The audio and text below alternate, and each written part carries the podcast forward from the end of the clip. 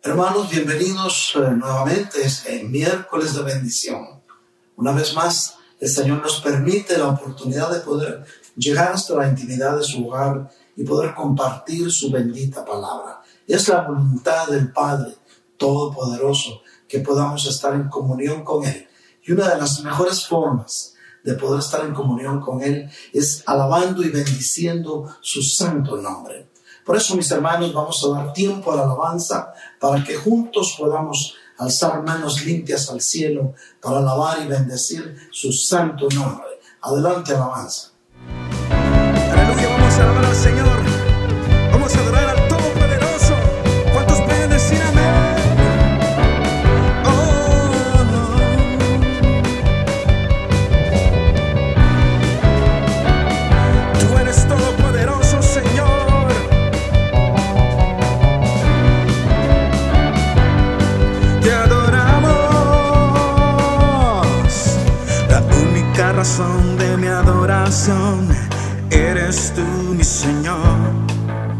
El único motivo para vivir eres tú, mi Señor.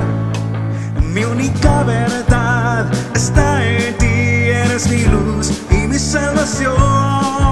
Mi único amor eres tú, Señor, y por siempre te alabaré. Tú eres todo poderoso, eres grande y majestuoso, eres fuerte, invencible,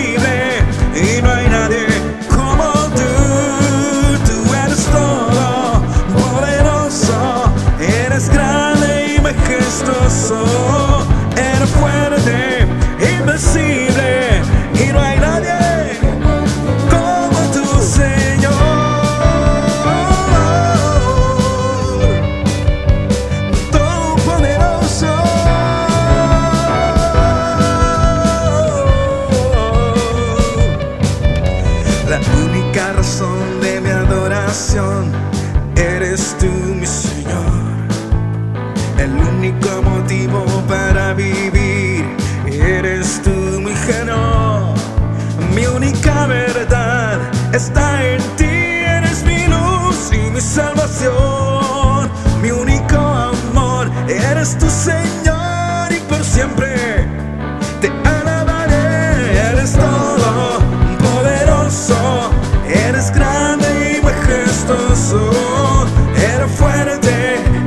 invencible y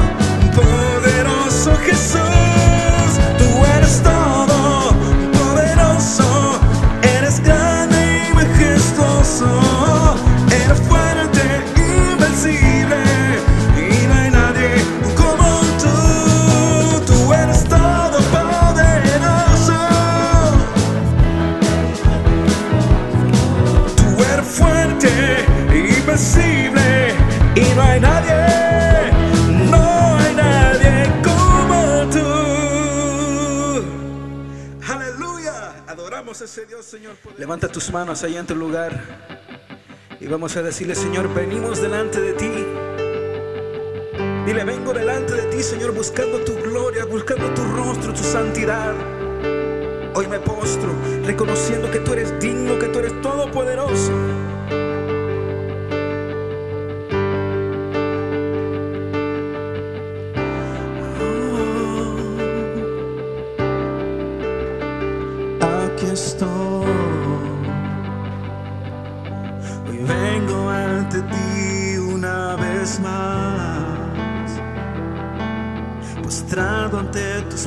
Ante tu altar, buscando tu rostro y santidad.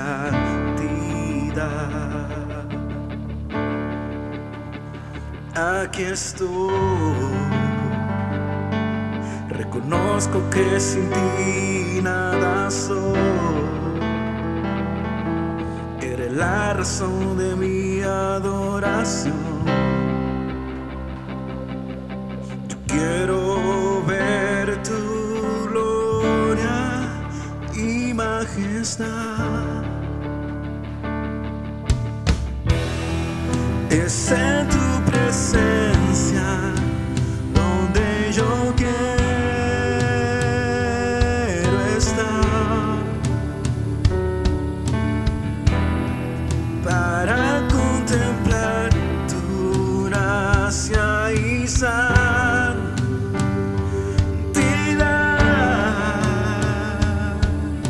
Levanta tus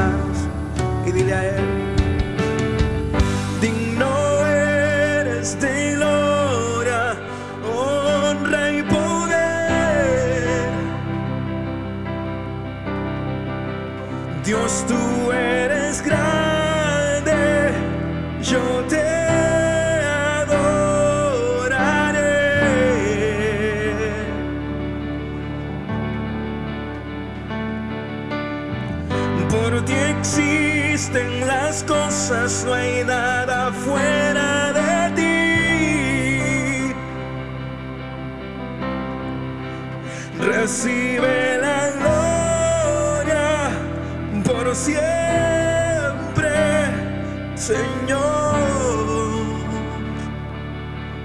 Dile aquí estoy, aquí estoy. Hoy vengo ante ti una vez más, postrado ante tus pies, ante tu altar, buscando en tu rostro y santidad. Estoy, estoy, reconozco que sin ti nada soy. Eres la razón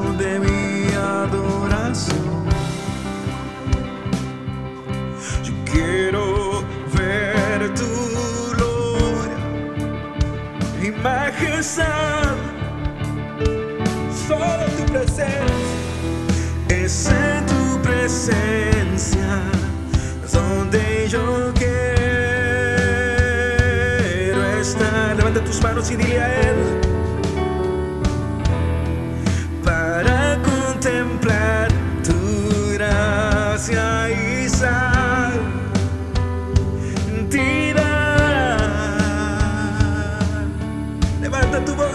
Señor.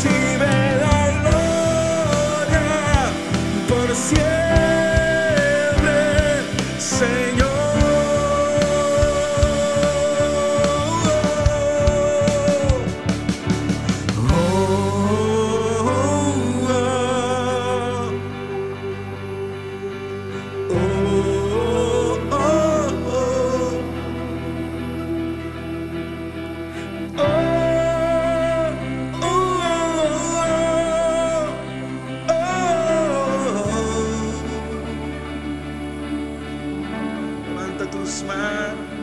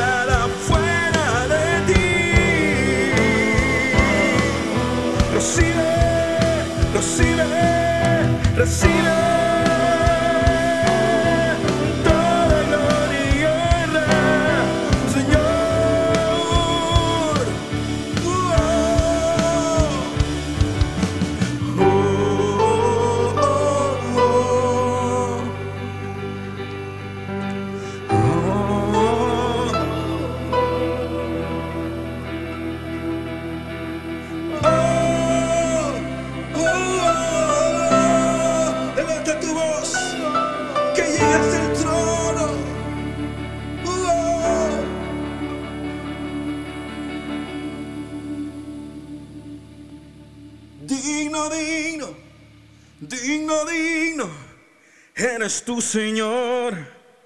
Digno, digno, toda la gloria. Hoy recíbela, mi Dios. Vamos allá en tu lugar. No importa.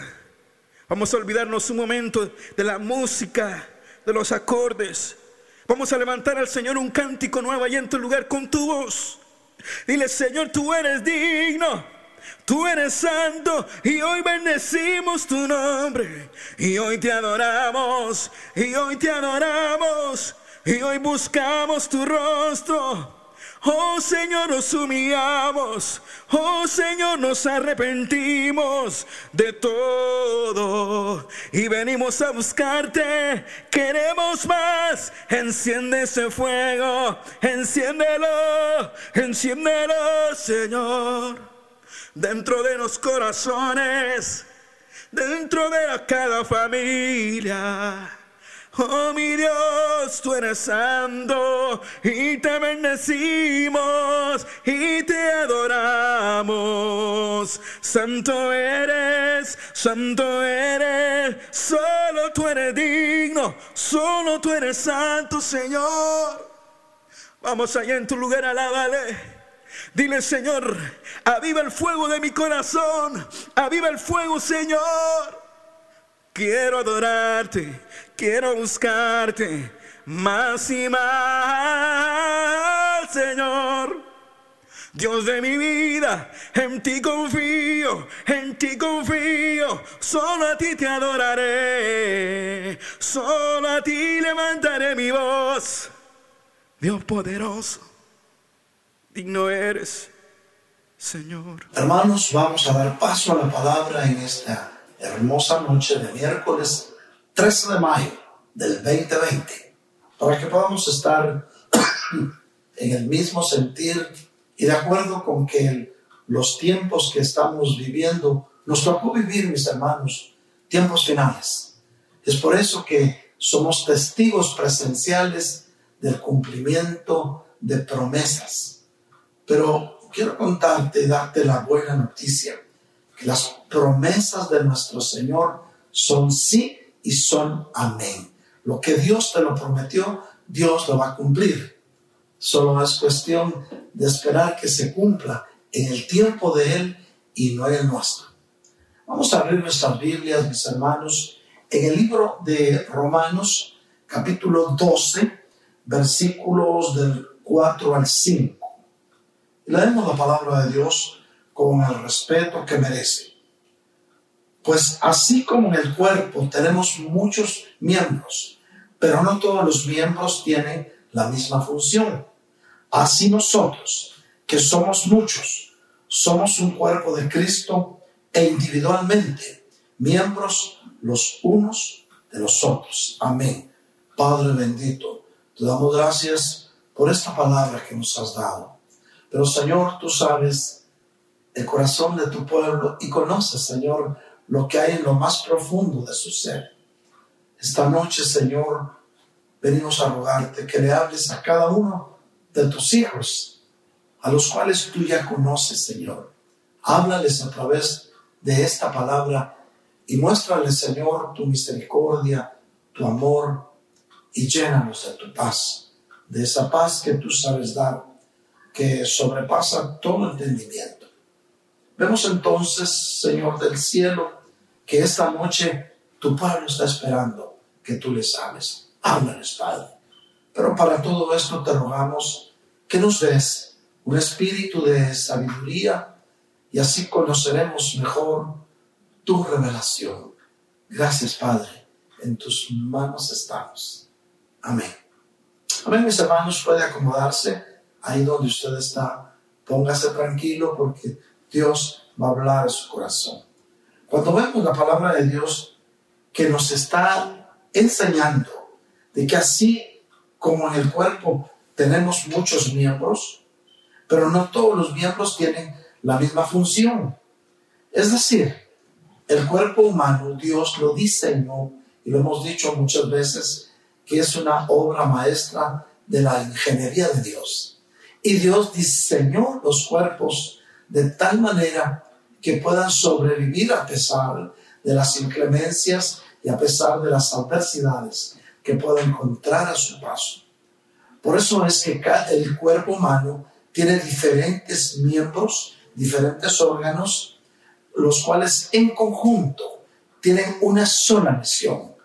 Y la misión de todos los miembros de un cuerpo humano es este cuerpo sobreviva a través de los obstáculos que va a tener que pasar. Por eso es que el cuerpo está dotado de todo lo necesario para poder sobrevivir aún en los momentos más difíciles por los cuales podamos atravesar.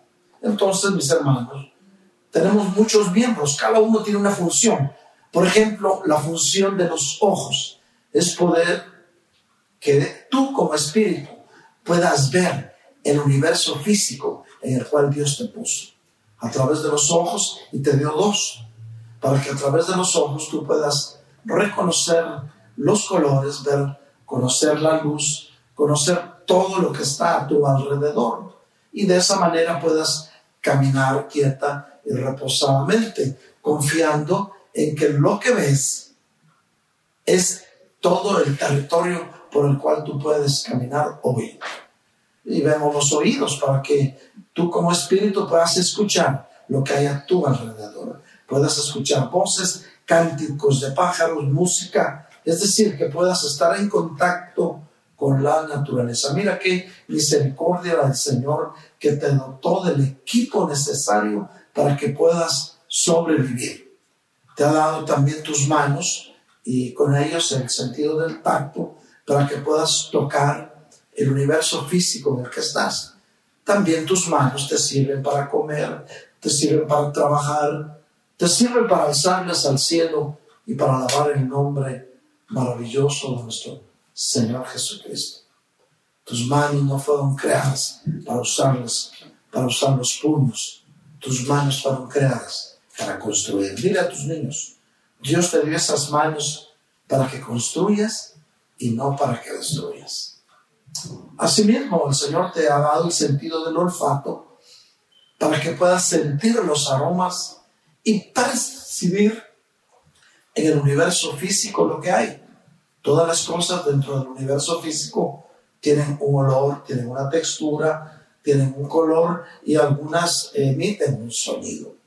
Todo eso te pone en contacto con el universo físico en el cual Dios te puso para que puedas tomar un camino de perfección a través de la vida misma que Dios te ha dado. Pero sigue diciendo la palabra, así nosotros, que somos muchos, somos un cuerpo en Cristo. Es decir, nosotros como miembros de la comunidad cristiana, en general, no estoy hablando de una iglesia determinada ni de determinado grupo, ni sectas. Estoy hablando del conjunto de hijos de Dios que formamos el cuerpo místico de Cristo. Entonces cada uno de nosotros estamos unidos por una fuerza de cohesión que es el amor de Dios. ¿Qué es lo que nos une? El amor de Dios nos une. Por eso nos fueron, dados esos dos mandamientos. Pero vemos entonces que somos un cuerpo en Cristo, individualmente miembros los unos de los otros. Por lo tanto, mayor razón para que nos llevemos bien entre nosotros. Recuérdate, una mano no le va a pegar fuerte a la otra mano porque le duele. Tampoco se van a enojar los ojos por lo que los oídos están escuchando. Y tampoco se va a enojar tu lengua por lo que tu nariz está sintiendo, por el aroma que sientes o el olor sabroso de la comida que te cocina tu esposa. Todos y cada uno de los miembros de un cuerpo tienen una misma finalidad y es que el cuerpo sobreviva. Por lo tanto, nosotros como cuerpo místico de Cristo, nuestra finalidad es que podamos sobrevivir, sobrevivir en el mundo en que nos movemos para que los demás que no conocen a Cristo lo puedan conocer y a través del testimonio que ven en ti, ellos puedan llegar a sus caminos. Y esa es una de las funciones tuyas como parte del cuerpo místico de Cristo. Pero vemos entonces que el cuerpo humano puede ser atacado por enfermedades. Y hoy que está tan de moda los virus, vamos a ver qué es un virus. Bueno, ¿qué es un virus? Es un microorganismo no celular, oye bien, microorganismo no celular, que solo puede desarrollarse en el interior de una célula viva. La mayor parte de las gripes y los resfríos son producidos por virus. Por eso es que cuando vas al médico, cuando tienes, bueno, ahora te dicen que tienes coronavirus, pero casi siempre que vas al médico y, le cuentas que, que has tenido fiebre, que sientes escalofríos, el médico te dice, no te puedo dar antibióticos porque es de origen viral lo que tienes. Y todas las enfermedades de origen viral, el organismo está dotado de un ejército de defensas que es tu sistema inmunológico, el que se encarga de pelear en contra de los virus invasores que puedan querer hacer daño a tu organismo o formar colonias dentro de ti. Vemos entonces un virus puede atacar el cuerpo humano, pero el cuerpo humano, el organismo que te fue dado para que puedas sobrevivir en la dimensión tierra, Dios instaló un equipo antivirus, que es tu sistema inmunológico, el cual tienes que cuidar. ¿Y cómo lo vas a cuidar? El sistema inmunológico es una cantidad de anticuerpos que el mismo organismo eh, crea en contra de los microorganismos invasores que quieran afectar el buen funcionamiento de tu cuerpo. Entonces, mis hermanos, su función es de guerreros, es un ejército de defensas el cual Dios te instaló. Mira la sabiduría de Dios que te instaló algo dentro de ti para que puedas sobrevivir a todo. Entonces vemos ahora que este virus que apareció a muchos les parece raro. Y entonces eso se ha manipulado mucho. ¿Y para qué te voy a decir más? Un día vamos a tener oportunidad de estar cara a cara y tengo muchas cosas que comunicarte, las cuales el Señor nos ha mostrado con relación a lo que está sucediendo. Pero ahora, mis hermanos, solo quiero recordarte algo si tú ves las noticias de alarma, te, te producen miedo, te producen terror, y empiezas a pensar que qué va a ser de ti y de tu familia. Ahora mi pregunta es, hermano mío, hermana que me escuchas, ¿en quién estás confiando hoy? ¿Confías en tus propias fuerzas? ¿Confías en la ciencia? ¿Confías en la medicina? ¿Confías en los médicos? ¿O confías en el médico de médicos, el Señor Todopoderoso, quien es el que tiene siempre la primera y la última palabra. Por eso es que la palabra de Dios dice que lo que es imposible para el hombre, para Dios es posible. La buena noticia, mis queridos hermanos, es que tenemos un Dios capaz de lo imposible. Y si nuestro Dios es capaz de lo imposible, es capaz de guardarte. Por eso el mismo Señor Jesucristo dijo, en el mundo habrá tribulación. Crean en mí, no teman, porque yo vencí al mundo. Y si nuestro Señor Jesucristo lo dijo, Él sabe por qué lo dice. Él conoce la dimensión de su poder, porque Él mismo le dijo a sus discípulos, cuando estaba a punto de despedirse y darles la gran comisión, le dijo, ¿saben qué muchachos? Me ha sido dado todo poder, tanto en el cielo como en la tierra. ¿Cuántos creemos que nuestro Señor Jesús tiene todo poder en los cielos, en la tierra y en todo lugar?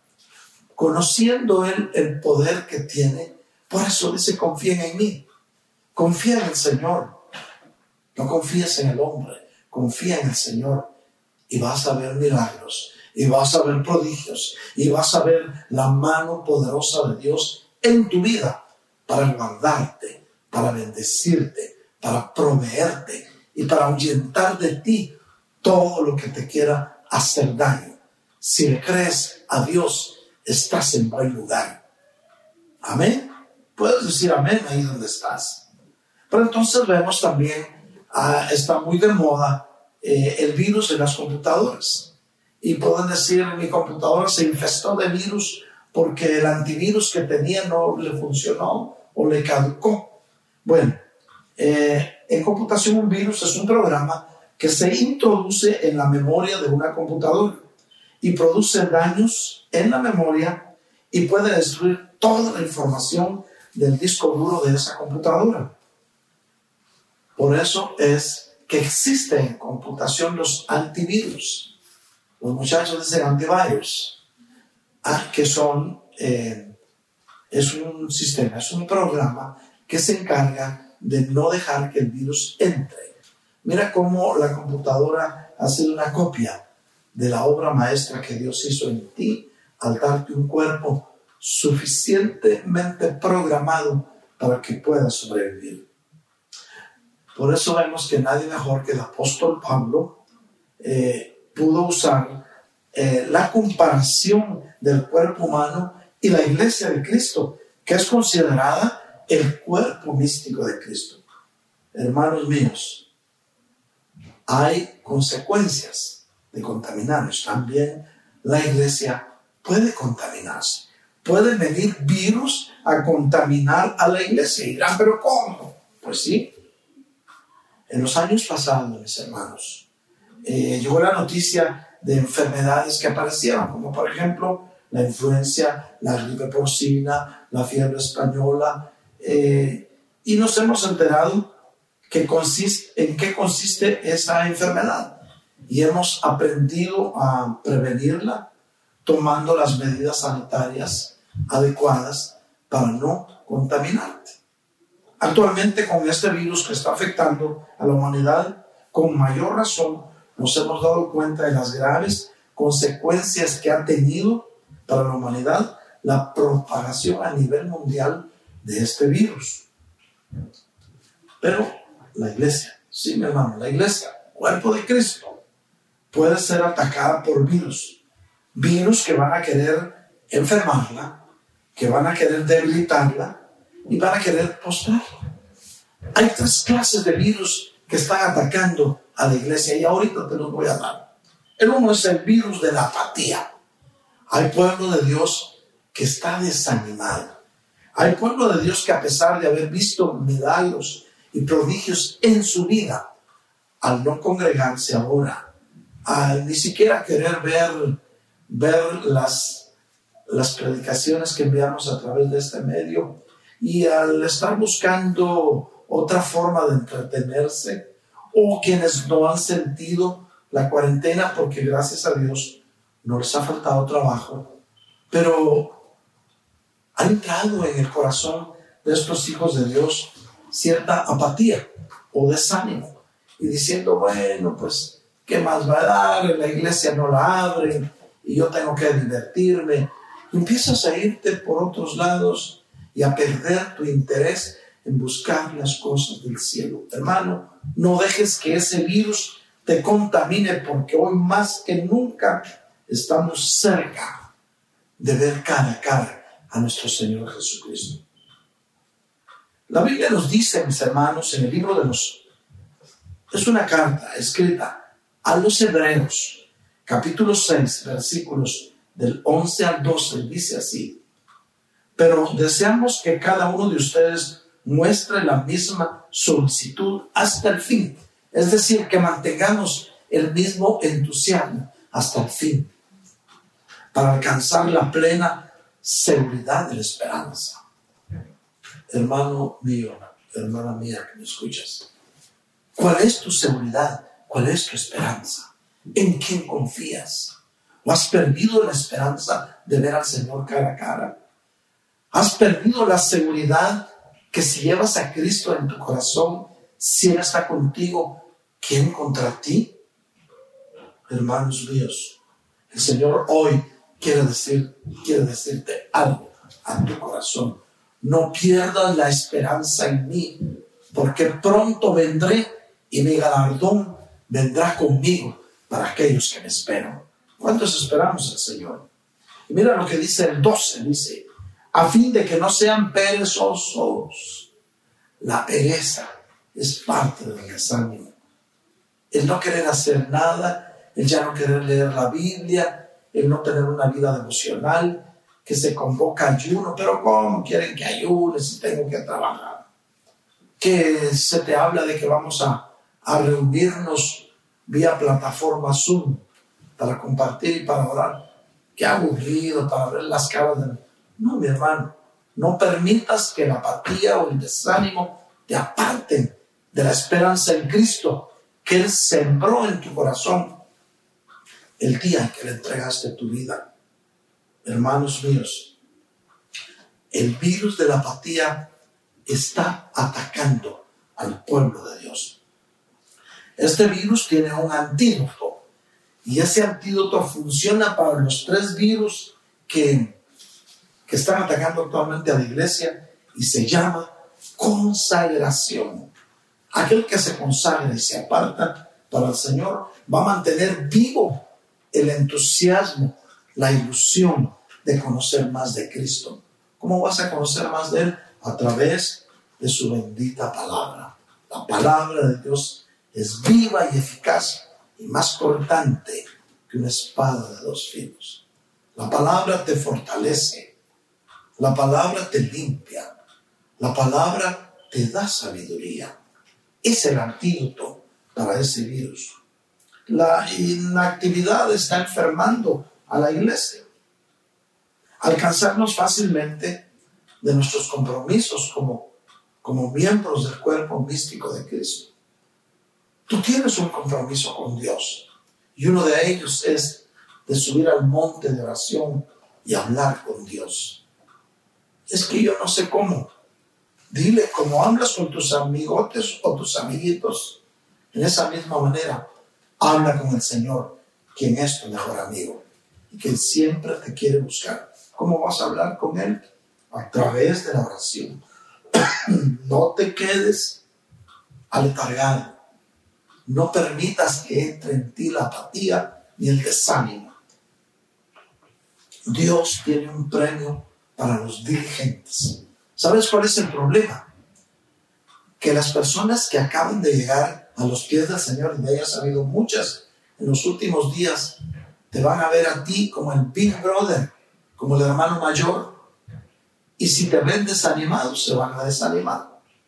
Por lo tanto, tenemos que mantener viva la esperanza. Alguien puede decir amén. Tenemos que dar el buen ejemplo a nuestros hermanos, a los nuevos. Dios tiene un premio para los que son diligentes. ¿Quién es un diligente? Palabra que no siempre la usamos en este medio. Un diligente es el que está activo y hace las cosas con cuidado y siempre está dispuesto a colaborar. Y Dios tiene un premio para aquel que actúa así. Dios tiene un premio para los que están siempre ocupados en su obra. Pero, ¿cómo me ocupo ahora de la obra del Señor? Fácil, intercediendo por, tus hermanos, buscando del Señor en oración, tratando, ya que te gustan las redes sociales, pues, que estás metido ahí en Facebook, en Instagram, puedes usarlas para ganar un alma para Cristo un alma al día que ganes para el Señor es avanzar y habrá fiesta en el cielo. Bueno, Proverbios 22, 29 dice, mis hermanos, al visto un hombre diestro en su trabajo, estará delante de reyes, no estará delante de hombres sin importancias. Es decir, si trabajas para el Señor y lo haces con destreza y lo haces con sabiduría, siempre vas a estar delante de personas importantes y nunca vas a estar en el anonimato, porque aquel que se esfuerza, aquel que pone lo mejor de sí para servir al Señor, para buscar del Señor, tendrá un premio. Dios es galardonador de los que le buscan. Alguien puede decir amén ahí donde está. Entonces, mis hermanos, el segundo virus que está afectando a la iglesia es el virus de la incredulidad. Hay personas que han perdido ya su fe y ya no creen. Y les dicen, ¿sabes qué? Cristo viene pronto. Dice, ah, así me dijeron hace 20 años y no ha venido. El virus de la incredulidad, la Biblia nos habla de esto. Vamos a ir a Hebreos 3.12. Hebreos 3.12, lo tienes en tu pantalla. Y dice así, tengan cuidado hermanos. Oye bien, estoy leyéndolo en la versión de los hispanos. Dice, tengan cuidado hoy hermanos. Está hablando para tiempo presente, está hablando de tu vida, pues está hablando de tu corazón. Mi hermana, mi hermano, joven que me escuchas. Tengan cuidado hermanos.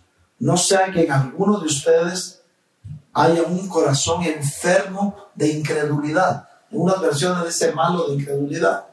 O sea que la incredulidad es una enfermedad producida por este virus.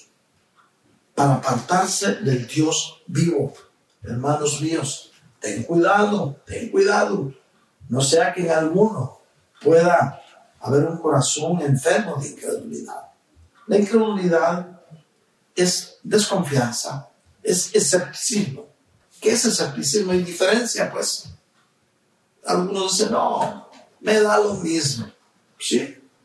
Un día cuando tengas que comparecer delante del Señor, porque todos un día vamos a dar cuenta de nuestras palabras que hayamos pronunciado, de nuestros hechos, de nuestras intenciones, de nuestros pensamientos. Un día vamos a comparecer delante del Señor y te van a pasar como una película de todo lo que hiciste, aún lo que hiciste a escondidas, cuando cerrabas la puerta y te encerrabas solo con tu teléfono, de eso también vas a dar cuenta. Bueno, no, esta noche no quiero asustarte, mi querido hermano, mi querida hermana. Solamente quiero trasladarte lo que el Señor me dijo que te dijera. Cuidado, cuidado con, con la desconfianza, cuidado con el escepticismo, pues con la indiferencia. Y aquellas personas que están contaminadas con el virus de la desconfianza, de la incredulidad, mis hermanos, ponen en duda hasta la misma palabra de Dios. Hay personas que han estado clamando, orando y no han visto respuesta a su oración y entonces se desanima. Pero hay que ver cómo está tu relación con Dios para poder delante de Él a pedirle. Imagínate a alguien que está llevando una vida que no es agradable delante del Señor, que está haciendo lo malo delante del Señor, pero sin embargo le está rogando que le dé algo. Claro, Dios es misericordioso, es fiel y justo para perdonarnos si nos arrepentimos de corazón. Pero para poder ser dignos de venir a la presencia del Señor, tenemos que venir con manos limpias. No estoy diciendo que nunca hayas pecado, estoy diciendo que si le hemos fallado al Señor, podemos arrepentirnos de corazón y Dios en su fidelidad y en su justicia te va a perdonar. Tenemos que creerle a Dios que es el amigo que nunca falla. Alguien puede decir amén. Todas estas características va a ser imposible verlas si ya estamos contagiados por el virus de la incredulidad. incredulidad. Una persona que ya está enferma no va a querer aceptar que no está. Y eso es lo tremendo. Aquel que se ha contaminado con el virus de, de la incredulidad, él mismo se excusa a sí mismo. Él mismo cree que está haciendo bien. Él mismo piensa que lo que, que lo que dijo, que lo que hizo, que la relación que tiene ahora es buena porque le trae satisfacción o felicidad. Y esa es la peor mentira que el enemigo haya puesto en tu corazón. No todo lo que te dé satisfacción va a ser agradable delante del Señor. Hay cosas que para el hombre parecen rectas, pero delante del Señor son caminos torcidos. Algo que también puede hacernos daño es la vida frustrada de otros. Te juntas con personas que están en desánimo y que a cada momento están renegando, que a cada momento están diciendo, es que a mí no me va bien, yo tengo mala suerte. Quiero decirte algo, en Cristo no existe la mala suerte, existe la bendición o existe el desánimo por apartarte de sus caminos. Pero la suerte no es de cristianos. Hay bendición para los hijos de Dios. Alguien dirá es que en mi vida no pasan cosas grandiosas. Y no es porque Dios no quiera, es porque tú no crees. Fíjate que el mismo Señor Jesucristo, en una región la gente era incrédula, estaban contaminados, había una epidemia del virus de la incredulidad. Él no hizo milagros ahí. Y lo dice la Biblia en Mateo capítulo 13, versículo 58. Dice, y no hizo muchos milagros ahí a causa de la incredulidad de ellos. Mi pregunta es, ¿alguna vez has pensado que Dios no quiere hacer un milagro contigo? Ahí te va la respuesta. Necesitas creer. Para el que cree, todo es posible. Tiempo de creerle al Señor, tiempo de buscar su rostro. El virus de la incredulidad tiene un antídoto y es la búsqueda constante de la palabra de Dios, escudriñando las sagradas escrituras, buscando de su presencia, subiendo al monte de la oración y adorando y bendiciendo el santo nombre de nuestro Señor Jesucristo. Dios quiere hacer un milagro en tu vida hoy. ¿Lo recibes? Porque para el que cree todo es posible. Vamos a ir con el tercero de los virus que están afectando la humanidad. Y es el virus del descontento. Hay pueblo de Dios que Dios está obrando en su vida y están descontentos. Están siempre buscando lo que otro tiene sin darte cuenta de toda la bendición que Dios te ha dado. El mayor problema de los cristianos es no ver dentro de sí lo que Dios está haciendo, sino ver lo que tú crees que está sucediendo en otro que es mejor que ti. Nunca te compares con los demás, porque si te comparas con los demás, te vas a amargar, vas a entrar en vanidad. Créele a Dios, que es el amigo que nunca falla. Y si quieres imitar a alguien, imita a Cristo.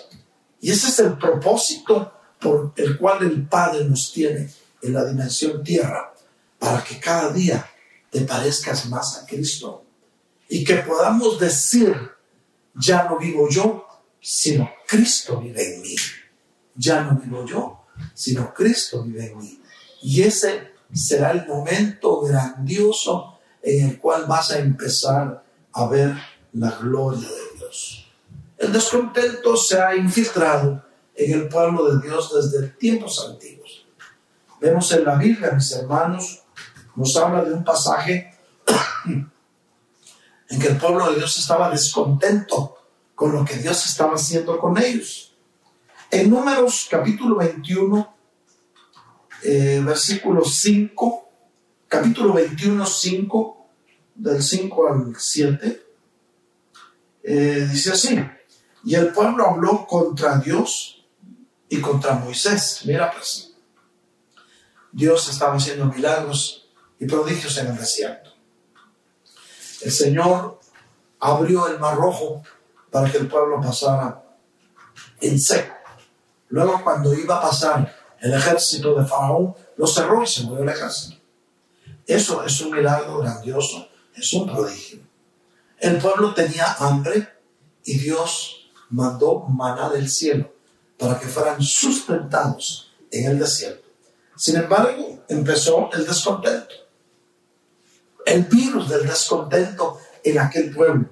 Y decían, el pueblo habló mal contra Dios y Moisés y decían, ¿por qué nos han sacado de Egipto para morir en el desierto? El que está descontento y tiene ya contaminación de este virus, cree que el lugar donde está no le va a traer vida, sino le va a traer muerte. ¿Cómo estás? Muriéndome de aburrimiento. ¿Cómo estás, hermano? Siento la muerte con lo que está pasando. Mentiras del diablo, que el Señor lo reprenda. Hoy es el día que Dios hizo para bendecirte. Y el Señor envió serpientes abrasadoras. Mira, mira, es que antes decían esto. Pues no hay comida ni agua y detestamos ese alimento tan miserable. Mire qué pueblo más desagradecido. Dios estaba enviando un alimento del cielo que tenía los nutrientes suficientes, las defensas, las proteínas y todo lo que era necesario para que el pueblo pudiera sobrevivir en las áridas tierras del desierto. Dios sabía por qué se lo estaba dando y quiero contarte. Dios sabe por qué te da lo que ha recibido, porque Él sabe que es lo mejor para ti. ¿Cuánto lo recibe? Y entonces, las protestas. No hay comida ni agua. Y detestamos ese alimento. ¿Cuántos están descontentos con lo que Dios les está dando? Dios te dio un carro muy bonito. No, no quiero ese carro.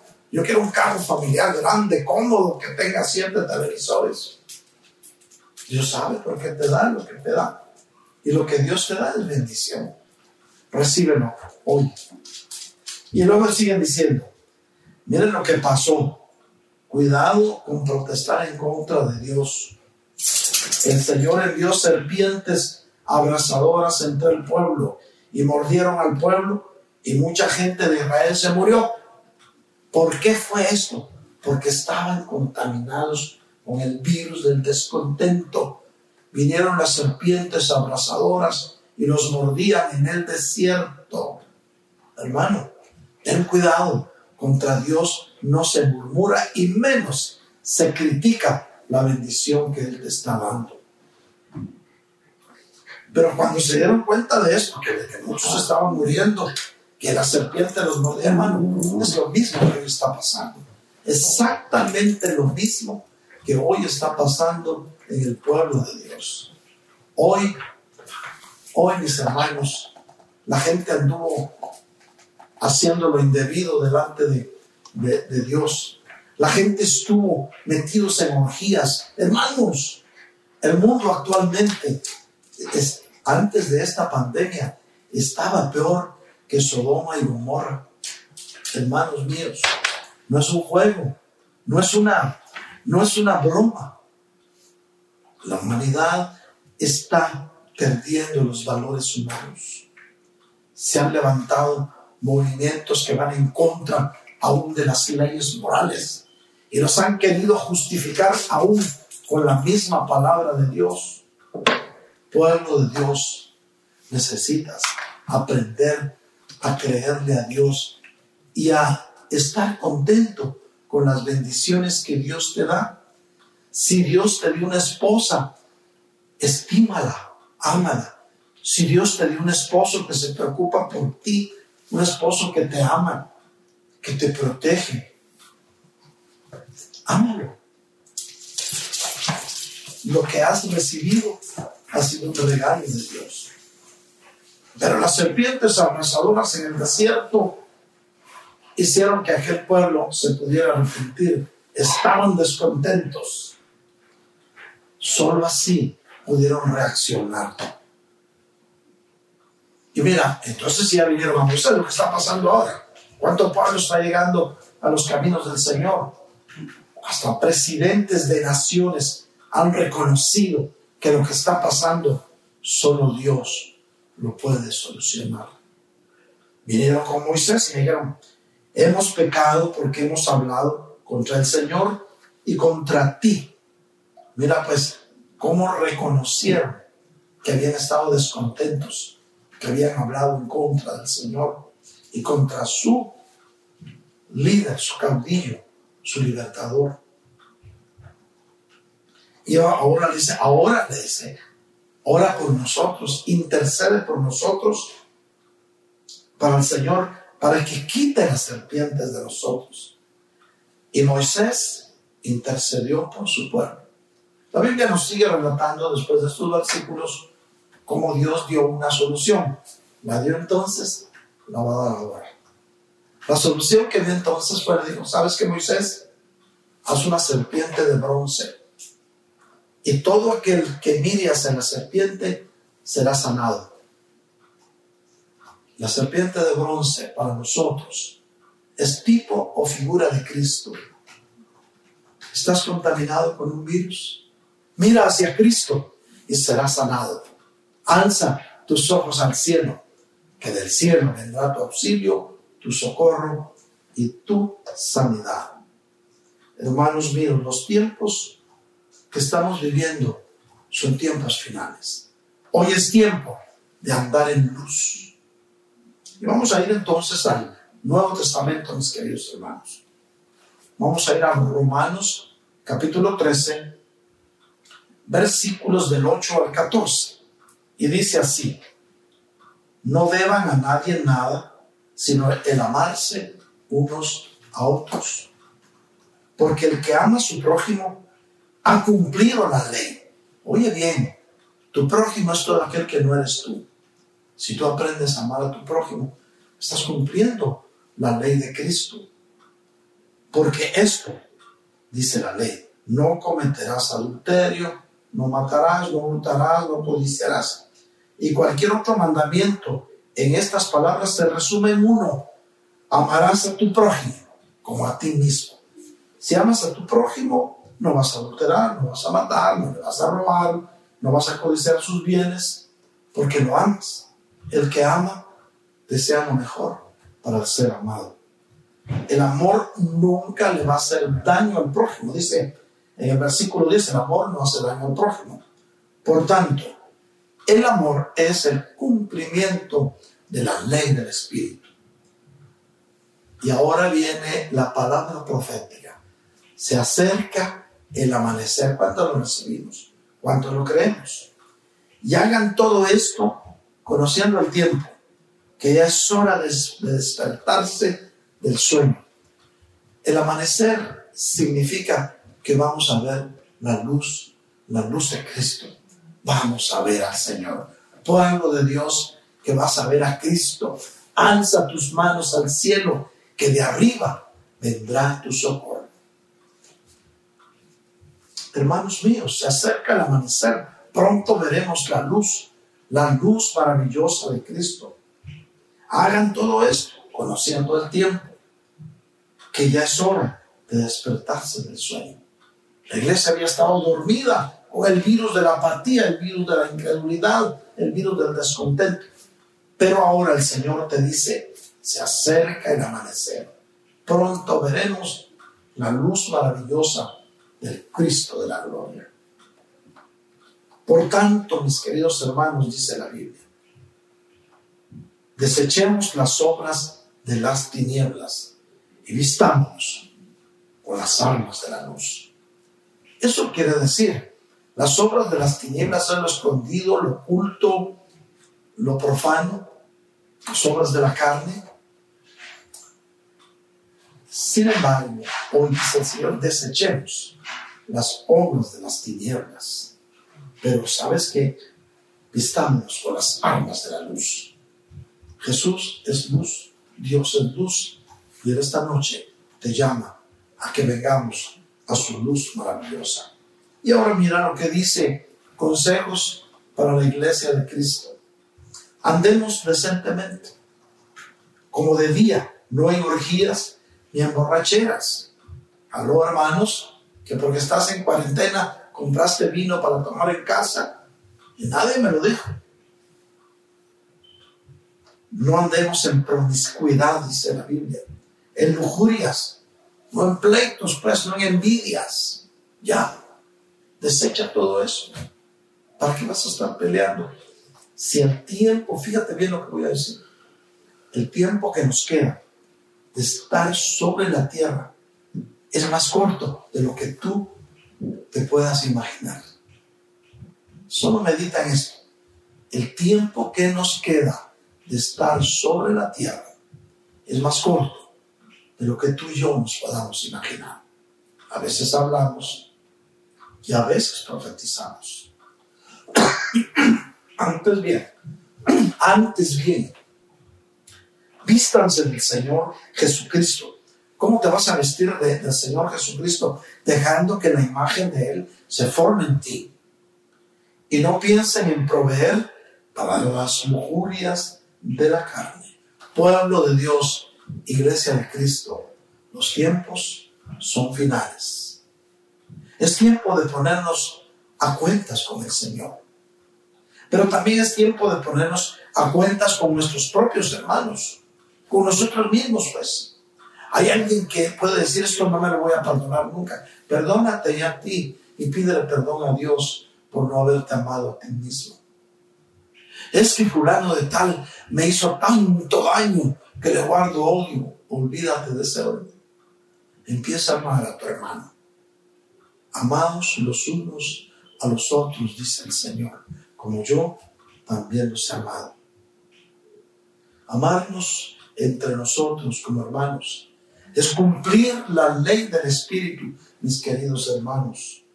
Dice el Señor, amarás a tu prójimo. Oye bien, amarás a tu prójimo como a ti mismo. Y tú no eres capaz de hacerte daño a ti mismo porque te amas. En la misma manera, Dios quiere que ames a tu prójimo. El verdadero amor, mis hermanos, no hace mal a nadie. Ahora, mis hermanos, es tiempo de despertar. Si habíamos estado dormidos, si estos tres virus nos habían estado afectando, la apatía, la incredulidad y, la, y el descontento, hermanos, hoy es tiempo de despertar. Vemos que la noche de los tiempos ya avanzado, mis hermanos, y las obras de las tinieblas han llegado a niveles altos. Por eso el Señor te está hablando esta noche. Pero todo esto nos muestra que el día glorioso en que veremos al Señor está cerca. Hermanos míos, pueblo de Dios, estamos a las puertas de eventos gloriosos. Realmente el Señor está a punto de iniciar el turno de recolección de la cosecha. Fíjate bien, el Señor está a punto de iniciar el turno de recolección de la cosecha. Vamos a ir a Mateo 13:30. Ahí lo tienes en tu pantalla. Mira pues, y más o menos les voy a decir por qué dice esto. Recuérdense la parábola del sembrador. Y vinieron a decirle los eh, trabajadores de la viña de aquel señor, aquel padre de familia, Señor, tú sembraste mala semilla porque ha salido cizaña. Y el padre de familia dijo, no, algún enemigo vino de noche y sembró esta mala semilla. Y entonces le dijo, Señor, ¿quieres que la vayamos a cortar? Le dijo, no. Y ahí va el versículo 30.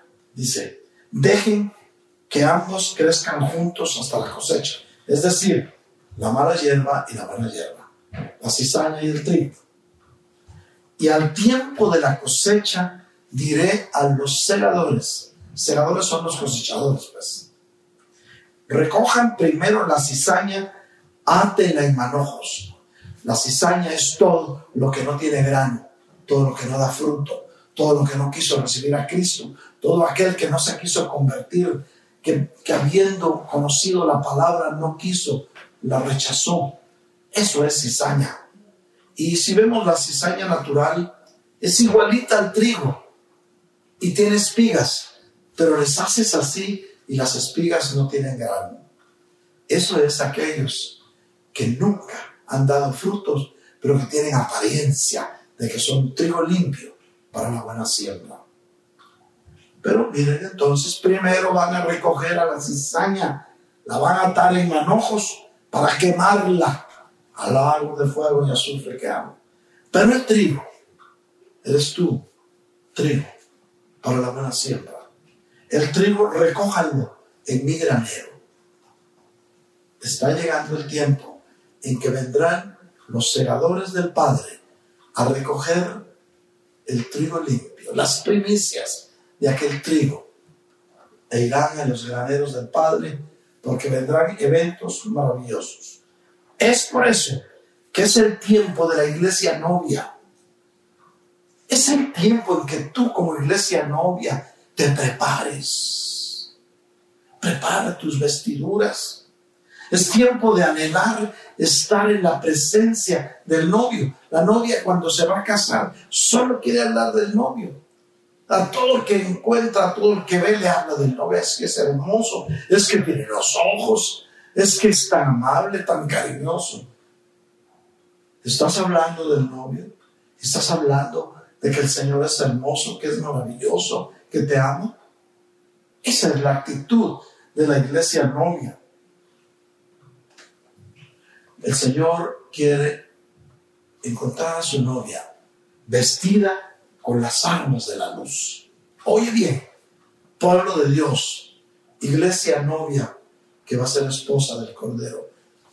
El amado te quiere encontrar con las armas de luz. Hermanos, los acontecimientos que alcanzamos a discernir son de ponerle mucho cuidado, mucho cuidado. Hoy más que nunca necesitamos tener discernimiento para poder encontrar, mis hermanos, y desenmascarar las trampas ocultas del enemigo. Pueblo de Dios, es tiempo de buscar la santidad, pues sin santidad nadie verá el rostro del Señor. Y quiero dejarte para terminar con estos versículos. Vamos a ir al Salmo 24 del 3 al 5. ¿Quién subirá al monte del Señor? ¿Y quién podrá estar en su lugar santo? ¿Te has hecho esa pregunta? ¿Quién va a subir al monte del Señor? ¿Quién subir al monte del Señor, iglesia? ¿Quién podrá estar en su lugar santo? Y aquí está la respuesta. El de manos limpias y corazón puro. Oye bien, manos limpias y corazón puro. El que no ha alzado su alma a la falsedad, que ha sido sincero, pues, ni jurado con engaño ese recibirá bendición del Señor y justicia del Dios de su salvación. ¿Cuánto recibimos esa palabra? Y mira lo que dice el Salmo 72, 19. Dice así, bendito sea su glorioso nombre para siempre, sea llena de su gloria toda la tierra. Pueblo de Dios, es tiempo de revisar tus vestiduras ¿Cómo estás? Puedes decirle al Señor, escudriñame, oh Dios, y conoce mi corazón, pruébame y conoce mis inquietudes. ¿Puedes decirle eso al Señor? Puedes decirle, Señor, escudriñame y ve si hay en mí camino de mal. Y luego, Señor, guíame por el camino eterno junto a ti. Hermanos míos, hoy el Señor ha querido hablar a tu corazón. Y en el nombre de Jesús echamos fuera toda apatía, toda incredulidad y todo descontento. Y en lugar de eso, yo quiero ministrarte esta noche el perfecto amor de Dios que echa fuera todo temor. Hermanos míos, tú que has estado escuchando este mensaje, pero que aún no conoces a Cristo, Quiero invitarte a que hoy tomes la decisión más importante de tu vida. Hoy es el momento. Hoy es el día que Dios hizo para ti. Hoy es el día de tu salvación. Si tomaste la decisión de entregarle tu vida a Cristo, repite conmigo esta oración. Padre Santísimo, esta noche yo vengo delante de ti a pedirte perdón de mi vida pasada. Reconozco, mi Señor, que he pecado contra el cielo y contra ti, pero hoy vengo a arrepentir, Señor del cielo. Vengo creyendo con mi corazón y confesando con mi boca que Jesús es mi Salvador y que murió en la cruz del Calvario y derramó hasta la última gota de su bendita sangre para pagar el precio de mi salvación. Señor Jesús, yo te pido que me aceptes como uno de tus hijos. Yo te recibo en mi corazón. Bienvenido seas. Amén. Si repetiste esta oración de corazón, hoy hay fiesta en el cielo. Bendito sea el glorioso nombre del Señor. Hoy ha cambiado tu ruta a la eternidad. Algo nuevo nació en tu corazón y es Cristo. Hermanos de iglesias de Cristo, el del sureste, USA, hermanos pastores que en este momento me están escuchando, pueblo de Dios, mis queridos hermanos a los que amo entrañablemente, de Iglesia de Cristo, el obra de Buford, déjame orar por ti. Pronto estaremos cara a cara y Dios me va a permitir orar por ti en persona. Pero mientras ese momento llega, déjame orar por ti. Padre Santísimo, en el nombre de Jesús, yo vengo delante de ti tomando la autoridad que tú me das para bendecir a estos hijos e hijas tuyas, Señor. Yo bendigo su entrada y su salida, porque tu palabra dice, Señor, que tus hijos son benditos en su salida y benditos en su entrada. Señor, guía sus pasos. Enciende el fuego de tu amor en sus corazones para que en ellos no haya apatía, ni incredulidad, ni descontento. Echamos fuera todo desánimo y en lugar de la apatía, de la incredulidad y del descontento, esta noche yo te ministro pueblo de Dios, recibe el perfecto amor de Dios para tu vida. echamos fuera todo temor y todo miedo, porque el Cristo de la gloria está contigo. Y si el Señor está contigo, ¿quién contra ti? Recibe esta palabra. Sean benditos tu entrada, tu salida. Sea bendita tu mesa. Sea bendita tu casa sea bendito tu lecho donde reposas. Y sean benditos tus hijos, tu esposa, tu familia y todos aquellos con los cuales tú compartes. Recibe la bendición triple del Padre, del Hijo y del Espíritu Santo. Amén y amén. Amén, mis hermanos. Esta noche yo quiero recordarles nuevamente que con mucho gusto vamos a estar intercediendo por tu necesidad. Por eso, mi hermano, en tu pantalla aparecen los teléfonos. Tú puedes a esos teléfonos enviarnos un mensaje o llamarnos, un mensaje de texto, o llamarnos o por WhatsApp, como quieras. Si tienes una petición de oración, será un gusto poder interceder por ti. Recuérdate que orando los unos por los otros, seremos amados. Que no te dé pena, atrévete a llamar, atrévete a escribir, haz tu petición. Vamos a estar intercediendo por ti. Estamos seguros que Dios desde los cielos te va a enviar su respuesta en tu oportuno socorro. Asimismo, mis hermanos, esta noche yo quiero agradecer a los hermanos que han estado invirtiendo en el reino de los cielos voy a orar para bendecir las ofrendas, los diezmos del pueblo de Dios que en este momento está ofrendando a través del sistema. Ahí te aparece en tu pantalla cómo puedes hacerlo. Pero déjame orar ti, Padre Santísimo. En el nombre de Jesús te pido que bendigas, prosperes y multipliques la semilla que tus hijos están sembrando en tu reino. Multiplícaselo, Señor, al cien por uno pero tu promesa es que tú les abrirás las ventanas de los cielos. Señor, abre las ventanas de los cielos y derrama sobre ellos esa bendición sobreabundante. Señor, reprende a todo aquel que les quiera arrebatar o robar la bendición que tú les das. Asimismo, Señor, esta noche En el nombre de Jesús, yo te ruego que en la casa de tus hijos nunca falte tu bendición, tu provisión, ni el pan sobre su mesa.